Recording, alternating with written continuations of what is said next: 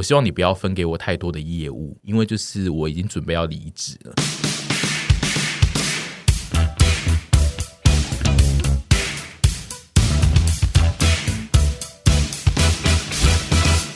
今天这集是关于一位 PD 的离职，就是常常在我们 Podcast 里面出现的猪 PD。我真的没有想到，就是这个节目会变成一个我个人的离职的记录。哎，而且你有没有？你也没想到说，你两年前有想到说你会为了这个节目而离职吗？我们其实才做不到一年，但是就是我必须说，这个节目在大概前半期、前半年的时候。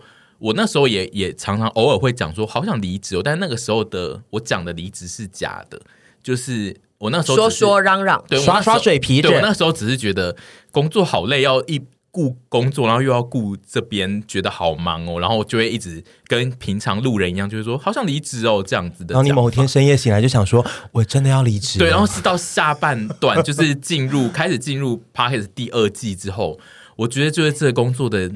那个疲累程度、重担的程度大到已经就是需要让我离职了，然后才开始认真想这件事情。必须得说，因为你还加了一些我们影片频道上面的重担吧，对、嗯，所以就是多了，再多了这个业务，你等于说两边，我是说就在陪审团里面，你已经有两边的重担了，然后你还有外面的工作，本来的正职，所以导致你会觉得老子真是受够了。没错，而且因为就工作那边也越变越忙，然后我就想说，不能每一个地方都给我越变越忙吧？应该也要给我有一边是越来越闲才对啊。就是要请个助理啊，Kevin 之类的。去你说去他正职的公司帮他上班？对啊，就说哎，我需要一个助理哦，哎，Kevin 你进来，你找一个跟你比较像的人去装一下你。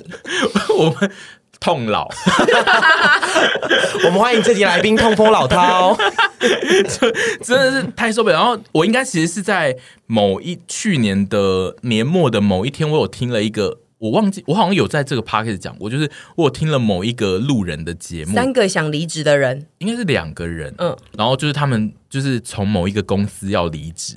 然后他们就是在讲他们的离职的事情，然后他们就是在讲他们公司有多可怕这一类。然后就是他们两个就是陆续从那个公司离职，然后他们就开始回顾他们在那个公司遇到了多么恐怖的事情，什么什么。在他们录音的同时，他们每一集出都会告诉你说，距离我离职还有几天。就是他们是真的在离职当下，然后不断的倒数哎，就跟当兵一样，不断的录音。然后我那时候听完那个，我才想说，哇，如果离职这件事被记录下来，也是。有一点有趣，然后我就开始觉得哦，好像真的是可以离职。然后到现在，我真的是最近这个月的某一天，有跟公司提出离职这个邀邀邀约，提出。终于遇到那个重病的 主管，对，对，我终于遇到了我的主管。就是在前几集，我有跟大家说，主管好像一直生病，然后不知道是不是在躲我。然后就在某一天，就是在在我发了那个 p a c k a g e 之后的。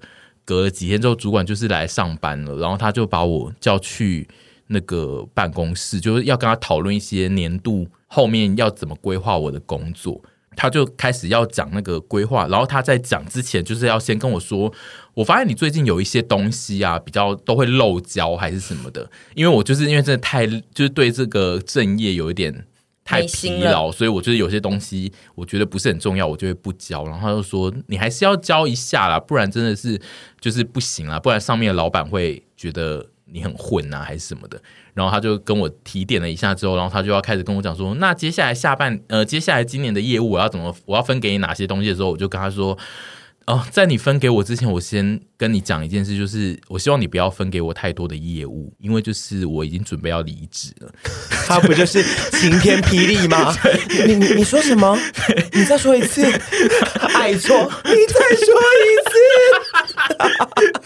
爱错的开头，李心洁。对，而且因为我是我们那个组里面最后一个被叫去跟他讨论。今年的分配的人，所以其实所有的人的工作大乱的，对，所有的人工作已经分完了，对，所以就是变成他只是把剩下的要交付给你了，对，就是剩下的是我的工作这样，然后他就深吸一口气说。哦，是哦，那我其实也，我觉得这样也对你很好啦。假坦然，对他很快就，因为他坦然的太快，导致我就觉得他当下应该是有点精神崩溃，因为已经，我觉得有时候崩溃到一个地步的时候，就会变成到一个超脱的状态。对，他，他那一天呈现非常超脱，因为就是那一天我就是有一点站在上风在跟他讲话，因为因为我就想说，我就是讲说我没有要做，你没有要，你不用分给我那些。他后来就是突然听到这一个之后，然后他就还是就跟开始跟我说。哦，是哦，那我跟你讲，我还是原本有给你排这些工作啊，然后他就开始讲一些这个工作，像是你这个这个，然后我，然后我那个时候还跟他说，哦，有几个你现在排的，其实我觉得这样这样排会很累之类，然后他就说，你也没要做，对我根本没有要做，但你还是要跟他说，说你这样我会太累，因为他现在占上风啊，我就说你这样排，其实我会我我很不喜欢这个排法，然后然后。我太喜欢这个故事了。然后他就说：“哦，其实我今年原本就是有想要把你这个工作排掉。这个 你知道，这真的是他的语哦，其实我今天根本有……为什么我觉得你的主管有点像周和谦啊？你现在在演的一切就很像他。我主管他说我吃不下去的时候，他会有的反应哦。我主管是一个跟我年纪，因为他是一个新接的主管，他其实跟我合作不到一两个月，非常短的时间。然后，那我想请问一下。”当下那个 moment 是你第一次跟他讲说我要离职吗？还是前面曾经曾经讲过说我可能会离职，可能会离职？从来没有，因为我 never 吗？我其实从来没有在没有跟公司的主管或是老板提过我要离职，可能跟同事嚷嚷着。我我会跟同事说我要离职，但是因为我很爱讲说我要离职，就是我的那个讲法都是一些就是草莓，就有点像是我发毒誓那样的感觉。对，我我我就会。常常就是老板来交付我一些很难的工作，我就会说不要啦，这样我会想离职，就是这种语气。嗯、但是我并没有真的很认真的跟主管们讲说，哦，我已经决定好，就是某一个时间我不做了这样。嗯、然后那个主管后面就是他一直以一个。就是有点乐观的语气，就是在对他一直就是还是跟我把他跟我讲好，就是说 我还是有分配这些工作给你，然后你觉得不然你觉得现在这些工作你觉得有谁比较适合做呢？就是他他整个态度非常的轻盈，然后我就觉得他一定就是受到太大的打击，然后已经呈现就是他已经疯癫了，对他有一点那个状态是疯疯掉的状态，我完全可以理解他的心情。对，因为他他有不断的一直重复，就是他每讲一个工作，就说我还是给你排这个工作啊，但是你也没有要做了，他没关系，但是。对，然后他就说：“我有，但你也没有要做，没关系啊。但是我真的觉得你这样做才是你现在这样子出去，呃，对你比较好啦。就是你知道，他会，他那一天就是大概在跟我面谈的时候，他大概讲了十次吧，就说真的啊，你这样现在这样出去，真的是我我自己觉得这样对你比较好。就是他会一直讲这件事情，这样，然后我就觉得他就是已经呈现就是疯掉的状态。对，然后就那一天谈完之后，再隔了几天。”就他又有再找我去讲一次，然后他那个那那一次在讲，他可能就是要问我，呃，可能后续还有某些工作要做完，跟要怎么分配一些事情，然后，但是他就是叫我。进去那个办公室的，他第一句话是跟我讲说：“其实我有在听你的 podcast。”然后他说：“我跟你讲，我真的不是装病。” 他说：“我真的是，他有点生气，对不对？我是真的生病。对，他真的听到你讲完那个时候，就是真的生病啦。而且他又会听到你现在在演，因为你知道，你第一次讲完之后，他在那边装生病完，你结束出去之后，你知道他是。什么剧情吗？他把那个扫到地上，扫到地上，就是全部都扫到地上。然后他也会打给他的主管说：“我觉得我也先离开。”对，然后他隔天就真的会生病，因为我就是会真的生病。对，因为他后来一夜白发，他后来一夜他后来又有请了几天的假。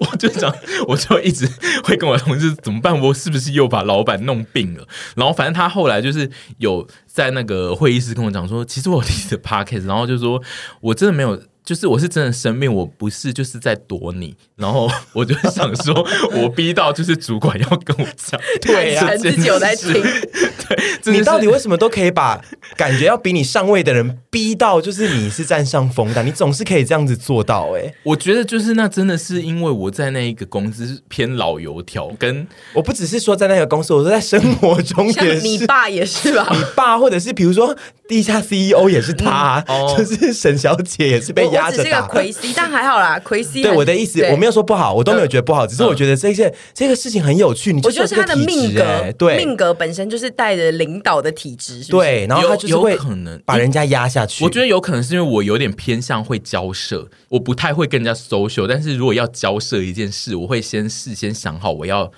我会希望赶快达成我这个要求。比如说我现在要跟他提说，哦，我要离职了，我会。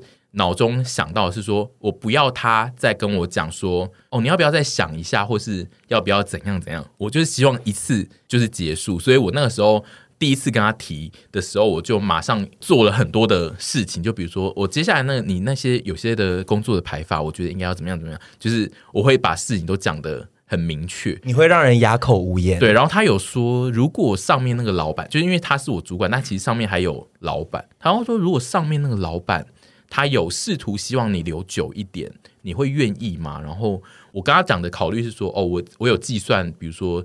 薪水的落差，就是我的现在的副业跟正业，对我来说，对我我跟他讲的非常无法留住你，他提出数据，对我提出数，我没有讲出数字，但我有跟他说，现在正业的时间大，就是需要的时间大过我副业太多，但是其实收入比副业少太多了，所以就对我来说，我的提出的这个是我离职的理由的话，其实你可以跟老板说，他不用特别要，你就是提出研究报告啊，那，那如果老板。愿意重金，你你可能会比较动摇嘛？对，但因为我知道那个重金太重，对，我知道老板没有那个重金，所以我就跟他说：“哦，我提出的是我的理由是这样，啊、所以你可以直接跟他讲，其实不用特别要留，还是要怎样？没有任何能留住他的，因为他都提出 paper 了，我能怎么办呢？所以就是后来那个大老板就是从来没有问过我关于，就是至今他还没有跟我就是要去谈论。”离职这件事，那你之后还是必须要面对大老板谈离职的事情。其实应该不用，因为就是、哦、因为就是我已经他也没有要慰留你了，对他就是没有要留的意思啦。王听，我觉得你这就是一个最完美的离职方式，就是于情于理你都留不住我，那就是什么都留不住了。因为我觉得我们这一集如果要讲离职的话，嗯、我觉得离职很多人在一个想法上面，可能后面可以聊到，嗯、就是在。有时候会在情上面被留，有时候在理上面被留，嗯、你就会觉得我真的离不了职。对但是你就是你就是个大箭炮，对于情于理你都跟人家讲说，我这边都有详细的数据跟研究报告。那你有来你要反驳吗？好，没得反驳，那你就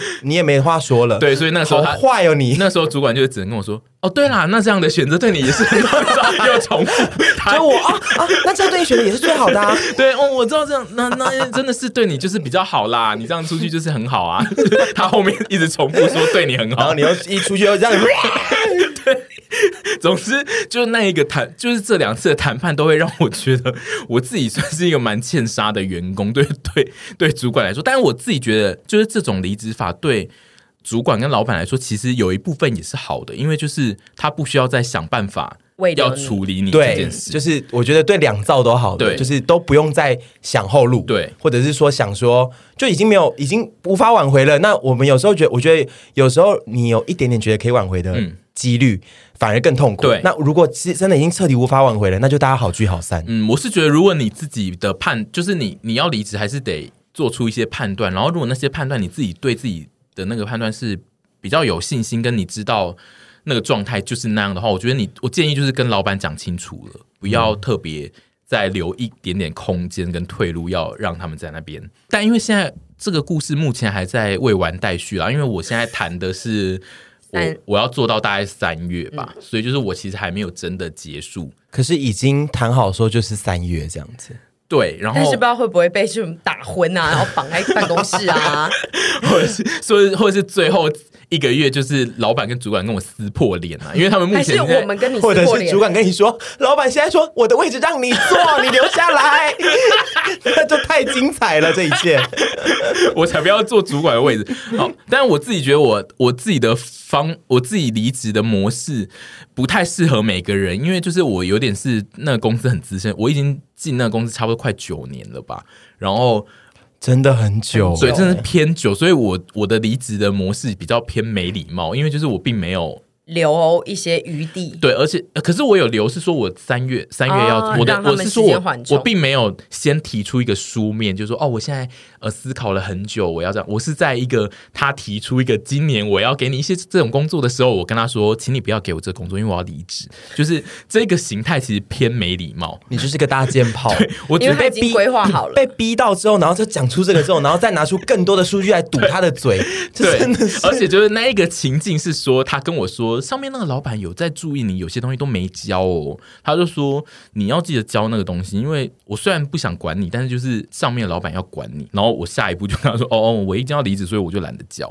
就”就 就是猛烈，一切就是有点偏没礼貌的状态。所以就是我们今天特别做这一集，不是。主要其实并不是要讲我的离职故事，是要讲我们这里的人其实都是有一些离职经验的，尤其像沈是一个很爱离职的人，所以就是我们要来讨论一些离职的时候的想法跟离职的时候的状态是怎么样。只是因为我最近刚好面临到这个状态，所以我先提出一些我的做法，然后我们可以看看大家的做法不太一样的地方在哪里，跟我们比较建议，现在我们的听众如果很想离职的话，要怎么判断他自己到底是不是真的要离职？这样，我是爱离职的女人，然后我只要想要离职的话，嗯、我就会直接的跟老板说，我有话想找你聊一聊。其 实老板听到这句话都会知道是什么事啊，是吧？是，我觉得是，然后。呃，难道要聊公司未来的愿景吗？没有小员工，我有我有话想跟你聊一聊。然后老板找你进办公室，你就说你有没有看那个最近那个智雅，他背很多假货。我想跟你聊西雅的事情啊。单身级地狱看了吗？怪死。那我大部分。就是讲我离职的原因，都是跟老板说我未来规划的问题。嗯、然后，但是小时候你在咖啡厅、你在早餐店上班，其实不大会有老板去问你说：“哦，那你未来的规划是哪些？”嗯，就是他们不会跟你深聊这些，嗯、所以我都觉得还好。但是有一次是我是直接说我没有办法跟其他同事相处。哦，你可以讲这么赤裸的理由哦？呃，oh、是呃，对，因为我觉得我找不到其他的理由离开。但是我就是说，我我所相处的同事造成了我心理上的负担跟压力，我甚至想要去看医生。然后我那一阵子已经心意已决，我要离开。嗯，然后我就想说，我不好意思参加完尾牙。才跟老板说我要离职，所以我就是那一天中午直接约老板讲离职，然后讲完之后我就觉得耶，这世界上没有什么事情我会怕的了，我要走了。然后我还是有去吃尾牙，还是要吃尾牙。尾牙本来就是犒赏你今年来的努力啊，不是 for 你未来的嗯未来一年的事情啊。然后我就觉得嗯，但我比较不是那种会往后想说。我接下来的人生要怎样的人？因为比较多人会担心，嗯，比如说你离职了，你没有每个月的固定收入，嗯，那你的存款、你的房租要怎么处理？所以你的意思是说，你一直以来的离职，其实你都是走不想后路的离职。对，因为我觉得，与其你待在一个地方很痛苦，你的确有固定薪水，可是你都要把那些薪水，比如说好拿去买网拍，让自己快乐，或去晚上吃很多东西，或者是你没有办法好好的。过每一天，我觉得这反而是对我自己觉得比较不健康的地方，跟我也没有办法好好跟其他人相处。嗯、我不想要因为工作而影响到我的生活。嗯，对。那我觉得我们我们这里应该是有分，我不确定屯是哪一派，等下再访问。但我们这里应该就是有分几个流派，嗯、因为像我比较会是希望希望有后路对的时候我再提，因为。像前前阵子开始录音的时候，我并没有提的原因，可能就是我觉得哦，这件事还没有很稳定，嗯，或者是我觉得我的副业的内容我还没有，就是就是收入有规划稳定到我觉得每个月都可以有进账的状态的时候，其实我是没有办法。这样就提的，我会觉得哦，有一个稳定的薪水在那边，对我来说还是比较重要的。因为我有一个稳定的爸爸，对不起，对不起，原来是这样，我有一个真好。这点我真的是比较就比较坏一点。我想说，再怎样我就回南部住好了。我其实是有这样想，对我那时候就有点。谢谢各位观听众今天的收听哦。结论是希望大家都有一个好爸爸。对，但是呃，我跟屯相处了这么久，我也经历过他蛮多工作，他的确是跟我比较不一样的。我觉得我跟我的状况，我我离职经验其实不多，也是。有几次，但是我离职经验其实是一半一半。我也曾经是因为就是我需要想好后路，我才会去提离职。嗯、我也曾经是因为工作真的痛苦到我觉得我就是要离开，我先不想后路了，我先不管，我现在就痛苦到我一定得先结束的这一种。所以我觉得两边的我都经历过。嗯、但是无论怎么样，工作都一定带给你痛苦啦。只是说，对啊，我觉得他，我觉得工作带给人的痛苦的差别。其实蛮大的，因为有些痛苦就是是实在的心理上的痛苦，但是像我们这种，我自己的痛苦就比较不是说啊，现在真的痛到我我我不离，我觉得会死掉，或者我觉得忧郁死。就是我现在的痛苦比较是，比如说公司一直在做一样的事情，然后对我来说那件事情真的好烦，就是的那一种痛苦。Oh. 就是其实那个痛苦是你要继续留在那边做，然后你就摆烂做也没差，但我自己会有一点。我不想要一直这样子扯别人的后腿，因为就是你你摆烂，其实会可能会影响到别人的状态，我会有点害怕。我刚刚稍微看了一下，因为我印象中非常深刻，有存在有一段工作时间的时候，非常常跟我讲说他想离职，然后我就搜寻了一下我跟他的对话里面的“离职”两个字，然后我就回溯到二零一八年的时候，他那时候大概每。七到十天会讲一次，说我要离职了，我再不离职，我没有办法好好规划我未来的人生。我再不离职就不姓钟。对，我跟你讲，我做完这次案子，我我跟你讲，我做完这次案子没离职，我真的是你就杀我，我就各种，我不我就不信忠，我就去死，你就你就你就杀死我，你就打死我，各种。那那时候那份工作，而且我们还会把那个。他要离职设成公告，就是一定要离职。然后过，就大家每过两个礼拜就有个新的公告，新的公告。然后他就是都会一直时不时的要我提醒他说，他就会一直说，你这次我做完之后，如果真的没提离职，你要记得提醒我。所以我就跟他说，哎、欸，就这样提了没？他说，我真的在忙完这一次，怎么跟现在很像、啊？我在忙完这个，我就去记了，我就发文这一段时间忙完。我觉得那个工作，那个工作真的是前所未。未有的痛苦的，我曾经职涯过的一个职、嗯、涯生涯的里面的一个很痛苦的工作，然后当时也真的很忙，然后加上对我有点拖延症，我就想说，我再忙完这个，再忙完这个，我觉得我该学的我学到了，然后该付出的我也付出了，时间我也觉得我够了，然后我觉得我再这样下去，我真的会危及到我的人生，嗯、因为我年纪也越来越不小了，所以我最后才决定说。好，我真的要提离职，而且其实那份工作讲到一个点是，有些老板呐、啊，你很不好让他放你去离职。嗯，有些老板很会，也不是说那种未留，不是说你真的会觉得说他讲一讲你就觉得好爱他，你还是好恨他，可是他就会因为不管是于情或于理，他会给你一些。比如说情勒啊，或者是家人型的，没错，情勒，或者是他可能会给你一些短暂的甜头，然后你就会觉得说，好了，我再待一下，然后没想到待一下，可能又加上那种拖延症个性，你就会觉就觉得说，好了，我既然都决定要留下来，我可能再待个几个月，然后就一直这样恶性循环下去。然后我那个老板就是这一型的人，他就是会用他的方式让我们这些员工走不了。嗯。但你是真的有提过，然后走不了，还是说你那个时候是看到其他员工被这样子？其他员工，我我我当时另外两个同事都做超级久，然后他们其实也都超级痛苦，但是他们都，他们就是有一个跟我比较好，就是说他已经这个 职涯，他的那个在这这个公司的职涯已经提过大概十几次，但是每次都会被就是、嗯、就是于情于理上面的未留下来，嗯、可是未留下来就才发现说。可能就好个一阵子，又开始非常的痛苦。然后他说他就是走不掉，他拖他的拖延症比我觉得有时觉得有时候他拖延症是比我更严重。嗯，然后我自己是比他们工作时间在在那间工作室是短的，只是我也曾经有提过这个想法。然后呃，老板当时我记得可能是以一个半忽略半安抚的方式把我折下来，然后直到我后来很认真的再讲了一次。其实我没有提过很多次，因为。我觉得我的我当时的老板知道说，他知道我是倔强的。我如果真正的已经决定什么了，他是留不住我的。所以我最后一次认真的跟他讲说，我做完什么这次案子，我真的要离职。他就说好，没关系，那就这样子。他就反而没有在。嗯像对我那两位同事一样的那么极尽所能的，嗯，要把他们绑住。因为他知道我的有些老板其实他知道你个性大概是怎么样，他也会觉得那就不强求。我想问的是，你这个离职。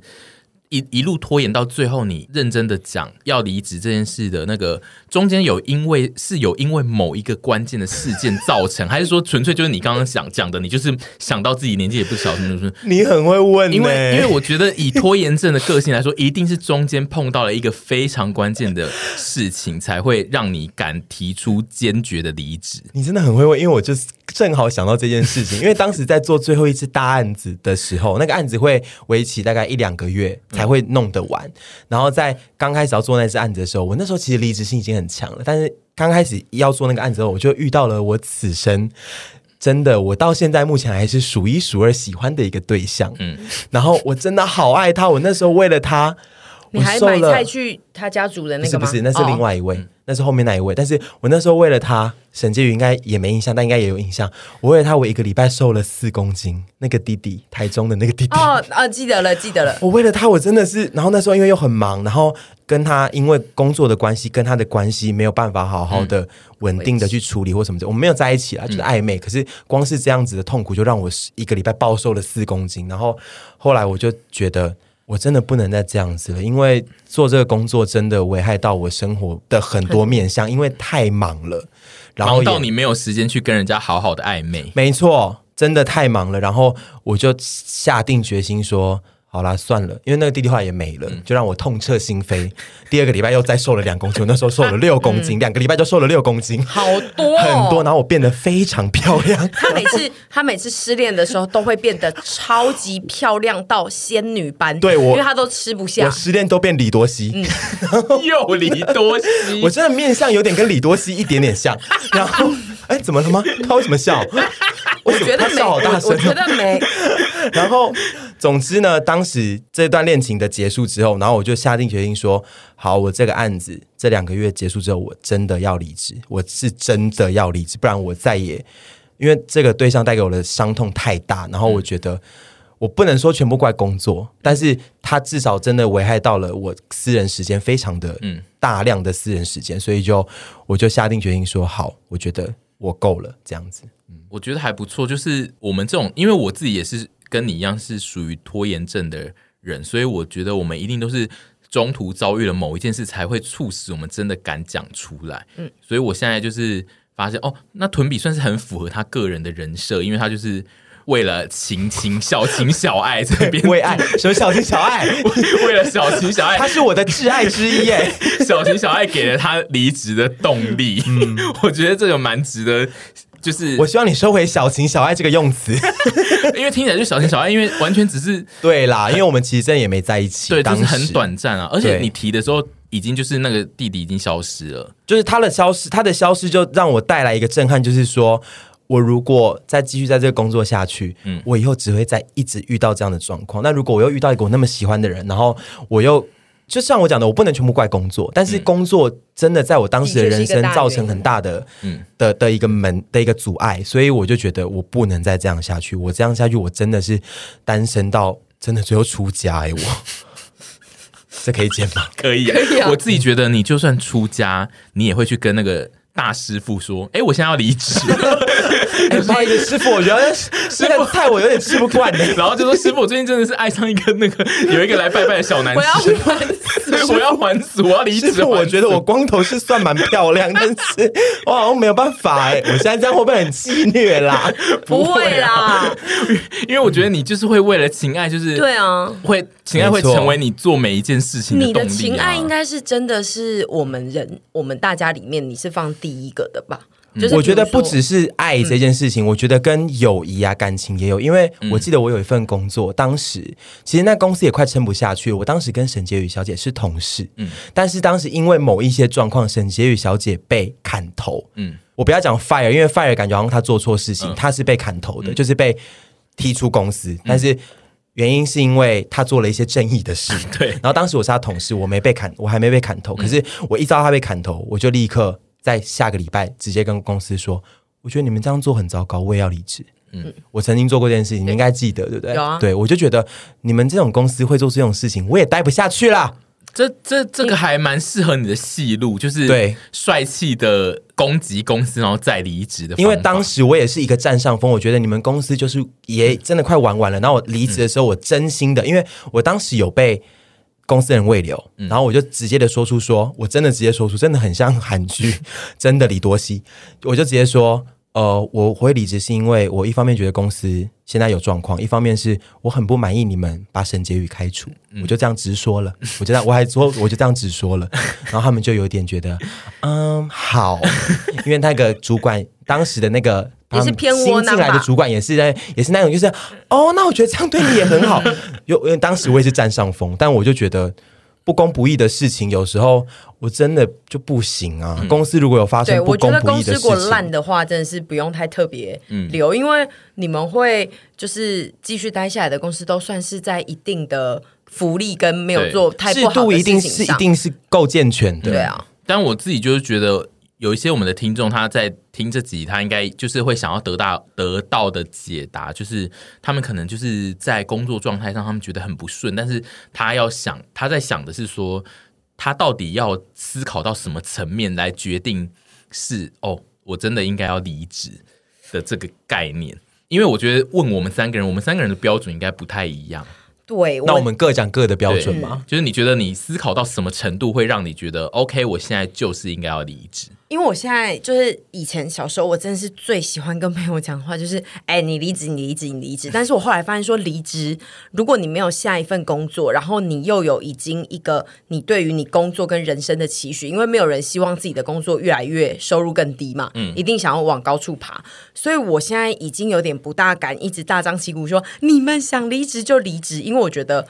突然被断了收入这件事情，的确是一个很痛苦的事情。嗯、因为我自己以前就是离职后还找不到下一份工作的时候，真的会彷徨到觉得自己人生非常的无用。嗯，然后当你想要去做一些你年纪到一定年龄的时候，你想要去做一些可能比较像是打工性质的工作的时候，的确身旁的人会怀疑你，跟质疑你现在做的这个决定，你为什么要离职去做这件好像让你更退步的事情？这是我觉得一个心理跟经济上十分。大的考验，所以我自己觉得，我现在不大能说出，我现在就还是会一直想离职啊。就我会觉得，真的要把后面的事情想好。比如说，你现在真的有一笔存款，你让你自己安定到，比如说你一个月花三万块，你可能可以有一个比较安心的状态去处理你自己的身心。你不能真的没有钱。因为我觉得没有钱，你会心很慌，跟你会质疑你自己，嗯嗯、这是我觉得非常不好的一件事情，并不是你人不好，或者是你可能 maybe 像如果你刚好前阵子离职的时候遇到疫情，你甚至找不到新的工作换的话，你会真的很惊慌，你又无法接触到朋友。因为你离职后，你可能会跟前同事有一些开始没有那么常联络。然后你如果以前是跟前同事很好，或你同事很多的人，你其实其实已经习惯那个氛围的话，我会很害怕现在的人突然离职，可能会有一些接轨不上的事情。所以我现在只会跟大家说，至少要有一点积蓄，或者是你可以搬回老家住一阵子。这种我才会比较觉得可以离职，嗯、否则我年纪轻的时候，就是比如说打打什么一个月八千块的工，得不到这个薪水，我觉得没差。可是如果你的月收是三万到四万、五万的这种，嗯，突然离职，我觉得是真的很可怕的事情。尤其是物价现在很贵啊，你可能就不能。偶尔去吃一些比较高楼层的餐厅或什么的，会有一 点高楼就比较贵一点。你可能想要庆生，或者是 好喜欢这个比喻啊！我在高楼层的餐厅，有一些有一些百货的食食物也是设在高楼层啊，一些食物你说美食街在食物楼，对啦，就是比较高档一点的餐厅，你可能就没有办法常去，或者是你的生活会变的话，那我觉得你要考虑的是。这份工作带给你的痛苦，跟你离职后开始怀疑自己的痛苦，哪一个是比较大的？对，所以你比较以是以经济考量为主。我会觉得现在的我会觉得经济真的是一件很可怕的事，因为说实在的，就是我当初离职后，我就鼓励子凡离职，所以我们两个其实有一段时间是他还在刚发展插画的时候，那时候你知道我多梦想吗？我那时候想说，我们每天一定要去一家不同的咖啡厅。然后早上就是在咖啡厅里面画画图啊，然后可能就因此会有一些很正向。其实离职前你会把你未来的康庄大道想得非常的完美，然后我就这样一天两天到第三天，我就想说，妈呀，去咖啡厅好贵哦，就是存款一直在变少，然后拍出来的照跟画出来的图，或者是你想做的事情，绝对不会在第一时间满足你一开始的想象，所以你就会瞬间觉得。好可怕！就是哦，原来你再怎么努力，好像都做不到你本来以为你一下子就可以达到的那个地方。因为有时候你没有走过那些路，其实会想的有点简单。嗯，对，所以我那时候大概第四天，我们两个就开始窝在家里吃美而美。而且我觉得去咖就是离职之后，然后马上就是一直在咖啡厅做一些 工作的这个想象，真的太偶像剧了，真的乌托邦到死了，怎么可能呢？然后那时候就大概才二十，就很年轻。对，然后。反也就这样陪我玩了几天，然后最后他也说 好累，我要去咖啡厅都很早起，好烂，结局是你们两个窝囊废吧？就就是我觉得，如果你是要从零，如果你呃离职后你想要做一个从零开始的事情，那你就需要更多的心理准备。嗯，我觉得对我来说，经济状况也非常的重要。嗯，但是我我真的还是觉得身心状况会。对我来说，胜过经济状况再多一咪咪。对，我跟你可能比较不一样。我觉得，当这个工作对你的身心或者是生活造成实际的影响的时候，而这个影响其实蛮剧烈，或者让你觉得真的很痛苦的时候，那你就离职，因为、哦、因为你自己才是最重要的。老实说，钱我觉得钱也很重要，经济状况，但是因为钱再怎么样，你一定会有办想办法可以找得到钱吧？我觉得。再怎么样都一定找得到钱。可是，如果你把自己的人生自己的状态赔进去的话，嗯，你就算我那时候其实像我刚刚在讲那个痛苦的工作，其实我每个月收入其实不错的，嗯，但是就是好累好累哦，累到我当时我记得我我常常跟你讲一句话说，说我到底每个月赚这些钱，然后我根本没时间花，我也不知道花在谁身上，我到底在干嘛？就是我不知道我到底有这些钱，然后我能做什么？但当然说这些钱当然是成为了我后面可以。不顾一切离职的可能一个，比如积蓄来源这样之类。嗯、可是，就是积蓄跟经济状况固然是蛮重要的，在你离职前的一个打算。但是，如果你如果你真的没有那么多积蓄跟后路，但是你已经痛苦到要死掉了，那我觉得你就毅然决然离职，因为你的人生你自己才是最重要的一件事情。可以回老家，对，你也可以回老家。啊、那如果你没有老家，说真的，如果你是个守信用的人，你先跟身边的朋友周转一点。嗯，那我觉得相信，如果你本来就是塑形良好的话，你身边朋友一定会帮助你。那等到我们真的找到工作稳定之后，我们再来慢慢还这个钱或什么之类的。你如果一直卡在那边，然后你最后，如果你真的过劳死怎么办？嗯，或者说你真的真的工作到生病了，不管是真的心理的病还是生理上的病，那都是得不偿失。如果是呃，可能两三年前我会完全就是经济取向吧，就是会觉得一定要有足够的资本额，你才有办法去谈要离职这件事，不然你后面生活要怎么支撑？但是这几年，因为就是大量你赚了非常多的钱，不是副业，不用再 对，不用再管这件事情。说大量的使用社群之后，我自己觉得，就是现代人的世界被很多。话语影响，就是那个身心状态的冲击，比起我们以前想象的冲击来的大太多了。所以我现在比也比较偏向就是囤的那个形式，就是如果是你你自己衡量你自己现在身心的状态是绝对是不行的话，绝对就是要赶快跳走。因为我自己觉得，就是身心状态的反扑，现在速度比起。经济状态反扑是快很多的，就是你如果要灭亡的时候呢，你身心状态不好的灭亡，跟你经济状态不好的灭亡的速度呢，身心状态那边一定是最快的，就 就是那个东西要你死你。真的会死的很快，很快，瞬间死掉。对，嗯、就是，然后经济它可能就是你会一直渐渐的啊，没有钱，没有钱，但是你没办法去吃高楼层的餐厅，没办法去吃高楼层，渐渐的就是 没办法吃一些铁板烧，然后会变成便当，然后会变成饭团，就是它会有一个紧缩的过程。但是身心状态是你抓不住的，就是你没有办法确认有一天你会因为某一件非常小的事情，然后它会击垮你。所以我后来的看法比较就是觉得，如果真的就是在心理层面觉得撑不下去的话，就是要赶快离开会比较好。就是钱这种钱这件事情是比较好过的，就是顶多就是去打零工这件事，虽然你可能自己会有点过不去，但其实你真的生活上没有办法过去的话，你其实就会过去了。对对，就是你，因为我觉得人其实就是人，其实还是会有。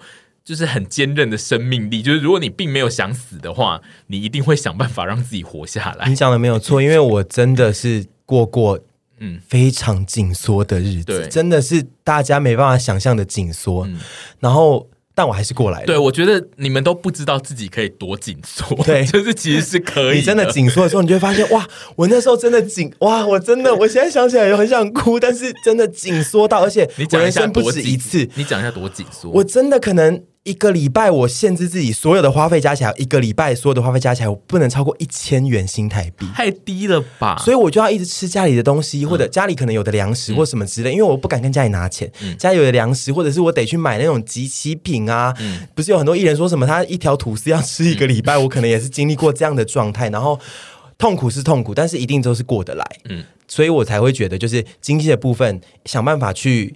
想办法过去是比身心那种过去更容易一点的。对，我自己，所以我现在就觉得，我们三个人虽然立场稍微有不一样，但是其实我们。的哦，我是觉得我们的立场是一样的，应该是有一点，我觉得看法不一样，但立场是一样。对，因为我还是支持身心。应该说，应该说这两件事情对我来说其实也非常重要。只是说，如果一定要硬要选一个，说哪个多一点点，那我觉得身心。我也觉得身心硬要选，我们都会选身心，就是因为我会觉得听的大众有大部分的人是像之前的我们很爱嚷嚷的话，抱怨抱怨挂的，对抱怨挂的，我才会以刚那样。但是像我之前觉得自己。我那个时候离职的时候，我也是跟我的主管说，我觉得我需要去看医生了。嗯，对，你那阵子真的情绪比较对，所以我觉得你不能只 因为就是。一个小工作，然后让你的情绪，你都要赔更多钱去。对，所以就是听众，如果现在要判断自己到底是不是及时需要离职，第一个就是你的身心状态，如果真的已经有问题了，你就是一定要离职，这是第一个点。对对，最最基本的门槛。对，但如果你只是觉得这个工作让你好疲乏哦，真的是好烦哦的状态，可能你就是，如果你自己判断你觉得身心状态没有那么大影响，那你可能下一个就是要赶快判断你的。收入经济的状态有没有办法支撑你一一到三个月？但是我觉得趁你现在还有公司收入的时候，做一点小副业，或者是去参加一些其他的事情，嗯、可能你做一做不错，就对啊，对啊，尝试多方可能。因为像我们的王先生就是做了副业，副业越来越好了之后。对，我是副业代表，我们就是他的副业啊。对啊，这是我的副业啊。哦，对不起，没有，不是，我以为他有在做手工蜡烛。你的副业，叠古巴特，你的副业太狭隘。叠古巴特风的那个面食。盒，我就是属于，就是我对于工作，其实我差不多在工作第五年左右，我就已经觉得很疲乏了。但是我就是开展了自己的副业之后，所以就一直又又觉得 还可以继续。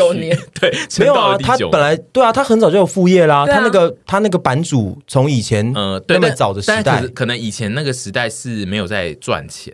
哦，以前我可能只是贴贴文章，就是觉得哦自己发挥一下，对。然后现在只是因为它有带来金钱，那你可能要更谨慎，或者花更多时间去处理，所以就造成了你正职跟副业的痛苦这样子。对，就是我对我赞同，就是你可以先在那个工作疲乏的时候一边工作，然后一边找寻副业，这件事还蛮算有趣啦。但就是而且因为我觉得一定要先试，而且对，而且在。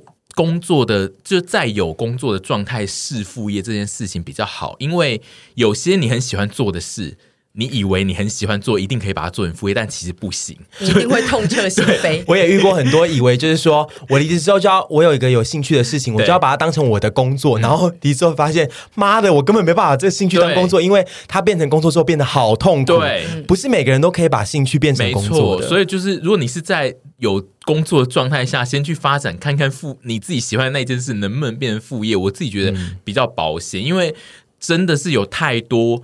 你喜欢的事情变成工作之后，你会恨死他。没错，有成功的例子，也有非常多失败的例子。嗯、对，但因为我们人常常就是很爱看成功的例子，对，觉得自己可以，对，对一定可以。嗯、就像情侣共业，也会有很多人觉得人生呢，哦，我就是看到好多情侣都可以情侣共业，妈的，情侣共业后面有多少辛酸史可以讲？我要举这个例子，我们这是吵到大概有几次，徐凡都快要受不了我。我已经看过身边太多，我觉得连朋友共业，嗯，都已经。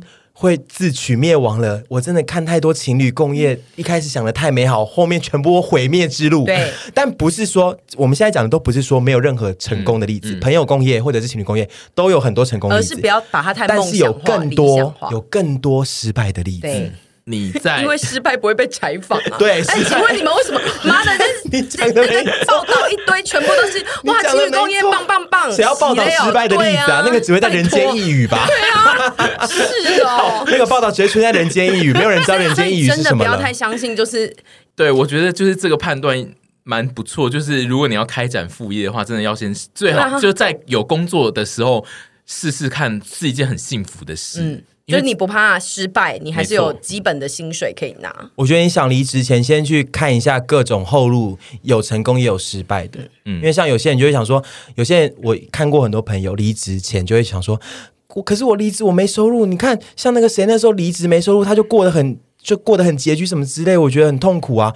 你看，你这时候就看了别人坏的例子，嗯、那你怎么不看那些好的例子？是他可能就是呃，自己稍微休息一下，一下就找到，就是找到更喜欢的工作。嗯、那他其实经济状况的的那个衔接是没问题的。嗯、所以就是你好的例子也看，坏的例子也看，然后自己去评估自己的一切的状态，嗯、然后再去评估说，哦，我现在离职，或者是我在一阵子离职是怎么样状态？我觉得这样是会最完美。我觉得应该是要去积极的面对你的每一个选择，没错，就是你不要消极的面对，比如说哦，你离职后的空窗，你不要消极的面对，嗯、那消极的面对，你可能就会变成一滩烂水。但那你积极的面对，可能你就可以开始变成下一份工作或副业做的很好。你刚刚是说会变成一滩烂水吗？烂水，对，烂水，烂泥，一滩烂水，一滩。我刚刚一直在想说，都已经是一滩水了，还要把它当成烂水，一滩烂水，感觉很臭哎。也不要太积极哦。你刚刚那个太积极，每天要去咖啡厅，到第四天就哎好累啊。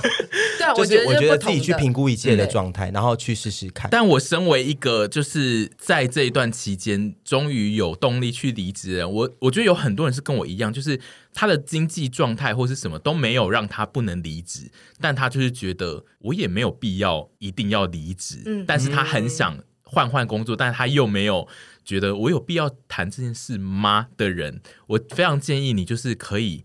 去多多跟你的朋友聊离职，跟这个世界上所有的人就是聊离职这件事，然后嗯，去听很多 podcast 在聊离职，你去听那些聊天的过程啊，它会它会促使你心中的离职的那一块的动力会加强。就是如果你是一个真的想离职的人，你在听这些事跟聊天的过程中，你的离职的动力会异常的飙高。但如果你在听这些内容的时候，其实你还是都觉得哦，是哦，是这样哦。那代表其实你内心并不是一个真的想离职的人。那、嗯、如果你真的很想离职，你去听这些东西，你就会一直往上冲，你那个离职的值会一直往上飞。所以我觉得，如果你是一个比较是跟我一样，是属于那种你一直想离职，但你又不觉得好像是很必要要做的事，我觉得你就去多跟人讨论这些事情。因为我当初使用的策略就是，我不断的跟全世界的人讲说，哦，我我现在就是在准备要离职。我基本上跟我所有周边的所有同事都讲过了。就是大家都已经觉得，哦，我已经要离职了，这样子的状态之下，我才去跟主管提。所以我就觉得这这个对于一些呃出道比较久的上班族来说，是可能是另外一个方法。对，多采纳身边人的意见，或多听别人怎么讲，对，或者是多跟别人聊聊离职这件事。然后我自己还有就是有一个有一个小事，我自己还蛮想讲的，就是我觉得提完离职之后。走在公司里的那个心情好不一样哦！我懂你在讲什么。我看到你这一点的时候，就是你我觉得这个心情有点像是。有点像是我们之前聊当兵的时候，我说快退伍的兵，没错，真的就是开无敌，就是你想怎么样就怎么样。因为因为就是我在待退的时候，就是你你心境会非常的飘，然后状态会很不一样。因为我现在在公司完全呈现这个状态，然后因为现在其实你是不是有小跳步走路？对，我现在就是都很就是我自己旁边有小花，我自己觉得大家可以去享受一下，就是你提完离职之后的某一些情绪会很特别，因为因为我公司其实现在是处于。就是过年前，其实是一段非常混乱的时间，然后大家会非常的忙，然后也会开始耳闻今年会有一些什么变动，就是比如说啊，后面今年有一些什么原本有的福利要被收走啊，什么，就是在这种时候会开始出现一些风声，然后我现在。听完都会说哦，是哦，哦，然后我就继续。潜台词是不关我的事哦，听完屁事，一切都超轻飘飘。然后有些人就是会说，你这个东西现在有一个东西还没有，我们根本做不完，做不出来什么，我都会想说，是哦，那就加油哦，就先摆着啊，就就那样子啊，已经不关我的事喽。对，一切会非常的平淡，然后你会很讶异自己可以这么平淡的面对很多的事情，然后那个感觉，我觉得是。如果你是一个以前很积极营的上班族，你会没有办法体会到，然后你现在会觉得这样的自己很另类，然后结果大家都要去体会这个另类，下礼拜开始提离职，另一个人格会出来，另一个在公司的人格会出来。对，我觉得你可以偶尔享受一下这种风格，变成亲切的体育。对，可以讲你本名吗？可以把你们一直都在讲，变成亲切的体育。就是现在，我自己觉得我现在的状态。很厉害，因为其实我之前就是在还没有提之前，就是有几个工作，我一直真的觉得很烦。然后我根本不想处理那几个工作，我就会一直摆烂，然后不想要跟某几个厂商讲话。然后就是我一提完的隔天，我马上就发信给那个厂商 讲那件事，因为其实那个那个事情是一个很难谈的东西，就那个东西可能要谈一两个月，然后就是一定你之后就可以丢给对。然后因为我现在就是想说绝对做不完，然后我就马上发信给那厂商，做不完也不关我的事啊，就是跟他说你赶快赶快哦，要处理哦，不然真的会会有一些问题什么的。还不是你在拖前面，但我对其实厂商也在拖，但是就是。我觉得那件事很麻烦，然后就是。我一提完离职，马上就是去处理了两个我一直不想做的事情。然后，但是我并没有跟那个对方说，哦，我已经要离职，所以你可能要赶快做。我只是就是会用一个新的态度去面对那个工作。你变成每天都是礼拜五的心情，对，赶快把事情发出去之后，我就是我就是我的事情了，我就是一天过一天，这样把事情这样弄一弄。嗯，反正最后就会有人来接手啦，我又不用做这好顽皮的评语哦。就这件事让我。就是这几天心情一直都非常的好，我就是觉得我以前没有这种感觉，就是上班的时候，所以这个离职可能就是提对了，因为是你让你的对你让你的身心状况往呃更好，然后也会推动你往前。对，应该是说你那个提的当下，你其实并不知道你其实面对有些事情，可能对于你来说是心中一块负担，但是你可能以前你只是觉得啊工作就是这样，但因为你现在一提了之后。你就会感觉到是哦，心里有一些东西很飘，然后那个感觉我觉得还蛮好，嗯、所以就如果你就是经济上还能够支撑的话，我觉得你现在觉得工作不适合，你就提提看，就是蛮有趣的。我想要小聊一件事情，我不知道我们前面有没有聊到类似的概念，就是、嗯、呃，面对离职这件事情，是他们其实是想离职的，可是他们离不掉，就是、嗯、就像我讲的，老板会于情甚至于理会拿出一些理由去挡你说。嗯你就是得留下来，然后有时候你反驳不了老板的时候，你就是会觉得好吧，那我只只得留。那这时候该怎么办？我觉得真的很难的，尤其是我自己觉得，就是因为我们的我自己觉得我自己的这个形态的离职其实比较少的，就是你自己在副业早就已经做的比正业漂亮的时候再去提离职，但是一般人不会有这种状态，所以他们很容易会被这样绑住，因为老板只要多给你一点什么，你就会觉得至少比现在好。但因为我我现在是处于副业比正业好太多，所以我没有这个比较。就是我觉得一般人会卡在这里是一个很正常的，就是你不要觉得你卡在这里就是很丢脸，就是我永远离不掉，就是超丢脸。其实没有，因为大家就是很容易卡在这里。那我想问的是说，你们觉得提供给他们大家于情或于理的解方是什么？就是我真的想离职了，可是我要怎么样去攻破这两件事情呢？我觉得要看老板呢、欸，他用什么方式慰留你。因为我就是于情于理，你们你们都提供一些。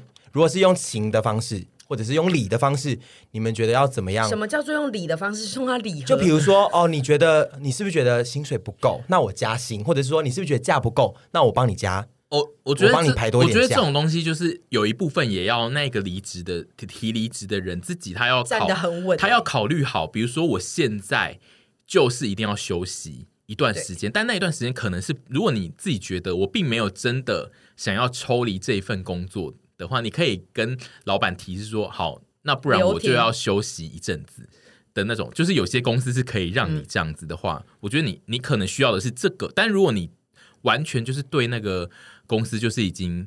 受够了，那你可能就是要真的踩得很稳。对，我觉得就是一概的说，我真的觉得这份工作目前已经不适合我的人生了。对，然后以及就是你要不断的告诉自己，就是像我刚刚讲的，你你你值得去享受一个那个飘飘的感觉。就是你一提离职之后，你其实会得到一种特殊的感觉。你现在就是抱着这个心情去说服自己说，哎，我就是想要体验看看，就是你你才有办法踩得稳。不然，其实我觉得一般人面对这种，尤其是我自己觉得。进入我们这种三十几岁的人开始，我们会越来越容易被留在那，因为我们会觉得我们要再换一个方向、换一个工作是很难的。嗯、尤其是我们，比如说我们都已经出道五到八年以上的人，我们在某些公司已经有一定的成绩，或是薪水到某一定程度，我们很我们会不想要。再从头开始的话，我自己觉得，但是有一派的人其实是很能够从头开始的，嗯，就是他们就是想要换就换那种，我就觉得很好。那种就是站踩得够稳吧？对，那种那种是我以前小时候我会觉得这些人怎么这样，就是好没有定性，一直动来动去。对，但是我后来觉得这种人真的很赞，就是他们很厉害，他们随时可以重新开始，很容易转换跑道。对，就是这件事是幸福的。对，后来我觉得这些人其实很幸福，因为他们不会一直停在很痛苦的地方。所以就算是舆情，假设说，比如说像遇到我跟沈婕妤这种爱情勒的老板之类，就是不断的用各种情绪去勒索你，然后让你觉得我该怎么反驳你，都还是我们给的建议都还是你就站得稳，就是觉得说，得老板你不要请了我，我真的不行了、嗯、这样子。因为我也遇过我的同事用跟我一样的方式，就是他真的已经在看身心科了。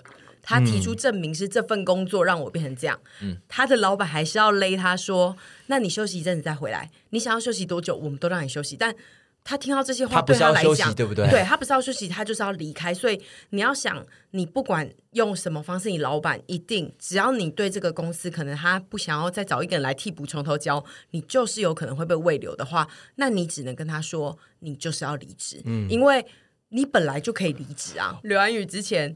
要从之前的工作离职的时候，真的有想说，如果老板不让他走，还要跟老板说他要嫁去高雄。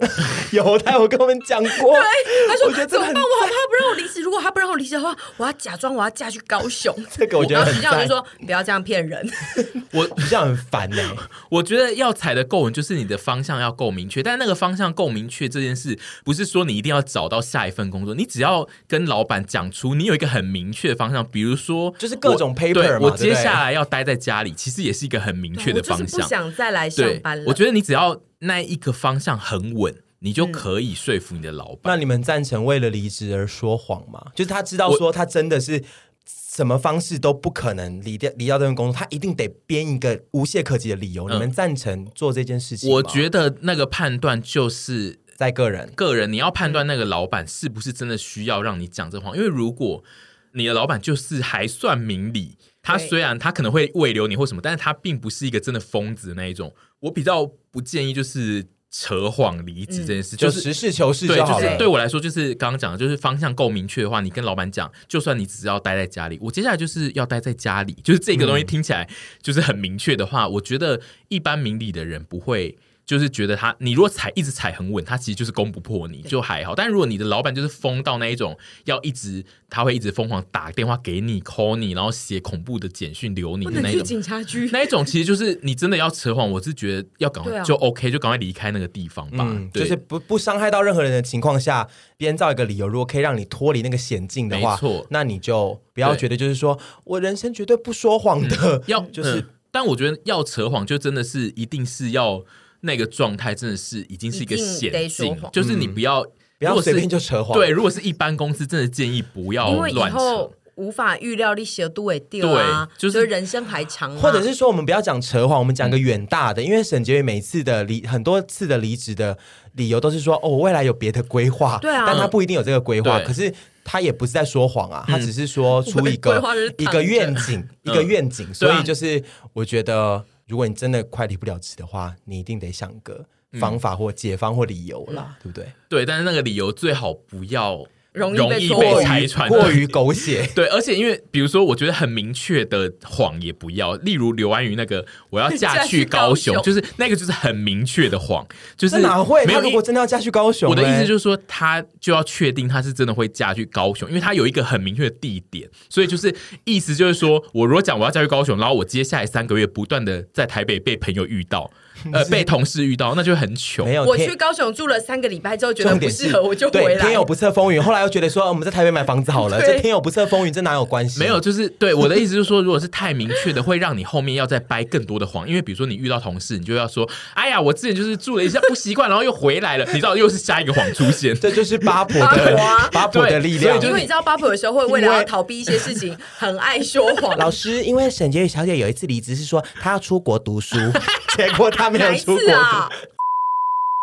你说你之后规划要出国读书，你有说，然后他没有去，所以就是我觉得不是啦，我觉得说谎这件事情，我不是，我不是鼓励大家说谎，我真的不是鼓励大家说谎，是说如果这个谎言不会危及到你跟任何人，嗯，我觉得 OK 啦，但就是。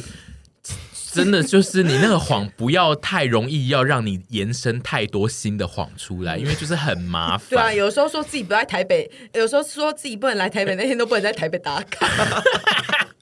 就哦，最近比较忙，工作要拍片，没有参加办法参加一些活动，然后结果都不敢在台北打卡。就是如果真的是一个是需要逃离的环境讲，我觉得说谎是 OK 的，至少它让你进入比较安全的状态。今天虽然讲我离职，但是就是其实我目前还在离职的途中，所以就是这个节目会，可是你已经搭上列车啦，会持续连载，就是它会记录我在这个列车最后的一些故事。然后就是我自己觉得，就是我也蛮期待后面到底我还会听到什么特殊的事情，就比如说搞不好我后面会遇遭遇到一些另类的事，让我有更多的被那个别的公司挖角。总之你到站的那一天，或者是到站前还会有别的故事的话，你都会再次分享。对但你到站的那一天，也会跟大家说，我现在终于。真的没错，离职了这样对。然后我自己觉得，就是如果真的到站之后呢，离职这个主题，我们还可以发展出很新，就是其他的系列来收集一些听众们的离职故事。因为我觉得这个世界充满了各式各样很爱离职跟离不了职的人，所以就是